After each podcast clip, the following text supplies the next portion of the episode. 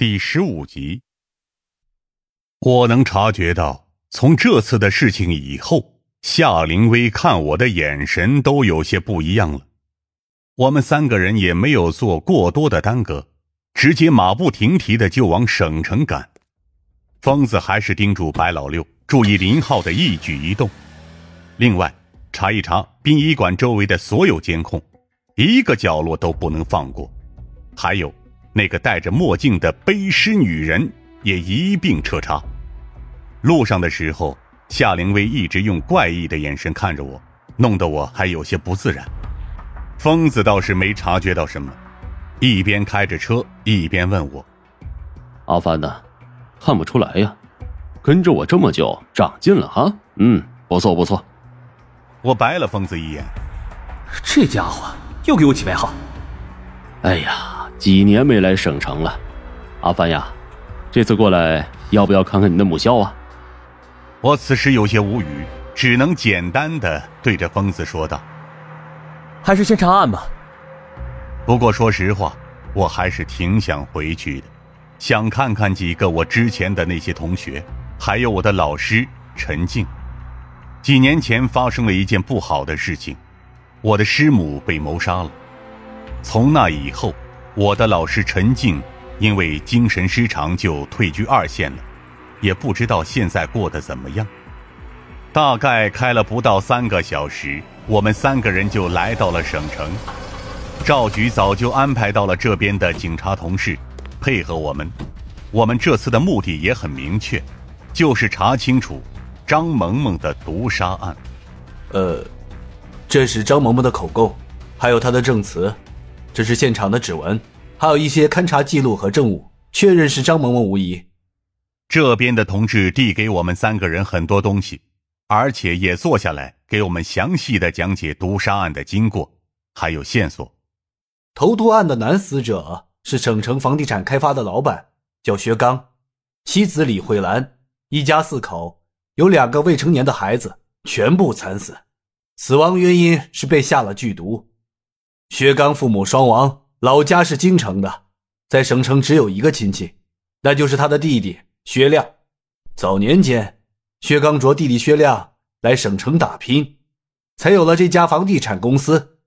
妻子李慧兰是省城人，财经学院毕业，两人认识到结婚不到一年时间。疯子皱着眉头，对着正在白板上讲解的同事说道：“呃，同志，同志，这样。”我们只了解案件经过就可以。呃，好，案子是这样的，同志，这样吧，这件案子呢，我们自己了解就可以了，辛苦你了。疯子话音刚落，这边的警察同志也不客气，委婉一笑，寒暄了几句以后，就直接离开了办公室。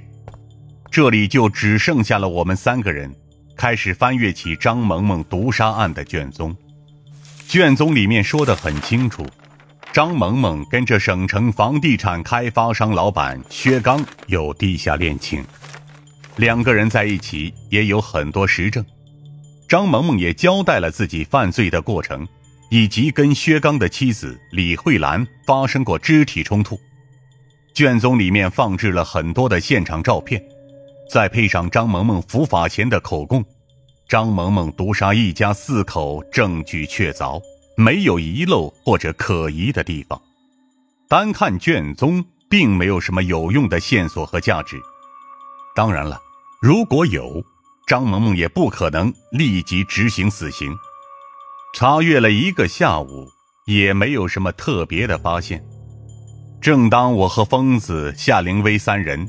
准备从投毒案死者的弟弟薛亮入手的时候，没想到省城这边的警察局里又接到了一个新的案子，薛亮死了。我和疯子夏凌薇三个人听到这个消息的时候，宛如惊天霹雳。这怎么好端端的，薛亮也跟着死了呢？他大爷的！疯子气急败坏的怒骂了起来。我心情自然也好不到哪里去，那种感觉就好像是嘴里吃了苍蝇一样恶心。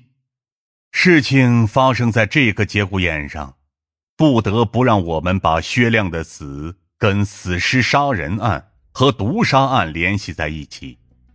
这绝不会是偶然，我们肯定被凶手监视了，要不然也不会我们刚到省城准备入手调查，结果唯一能够提供消息的薛亮就被杀了。凶手遮盖真相的手段虽然拙劣，但却十分有效。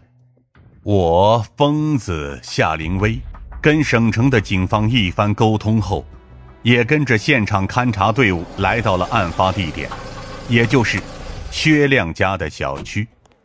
我们算是第二批赶到现场的警方人员，第一批赶过来的是接到小区保安报案的人员。由于死尸杀人案和张萌萌毒杀案牵扯甚多，所以第一批警官得知死者正是我们要调查的薛亮的时候，也在第一时间通知了我们。赶到现场后，让人吃惊的是，薛亮的尸体并不是在家躺着，而是被凶手放在了小区花园中的喷泉台上，尸体保持着站立姿势。场面很是诡异，不认真看，还以为是新修建的雕塑。我们来到现场的时候，现场几乎已经围满了人，周围也拉起了很多警戒线。周围的群众指指点点，都在议论着这件事。而且看到这一幕，很多人都是毛骨悚然，脸色煞白。我虽然也见惯了凶杀，但面对这种场面。脸色也好不到哪儿去。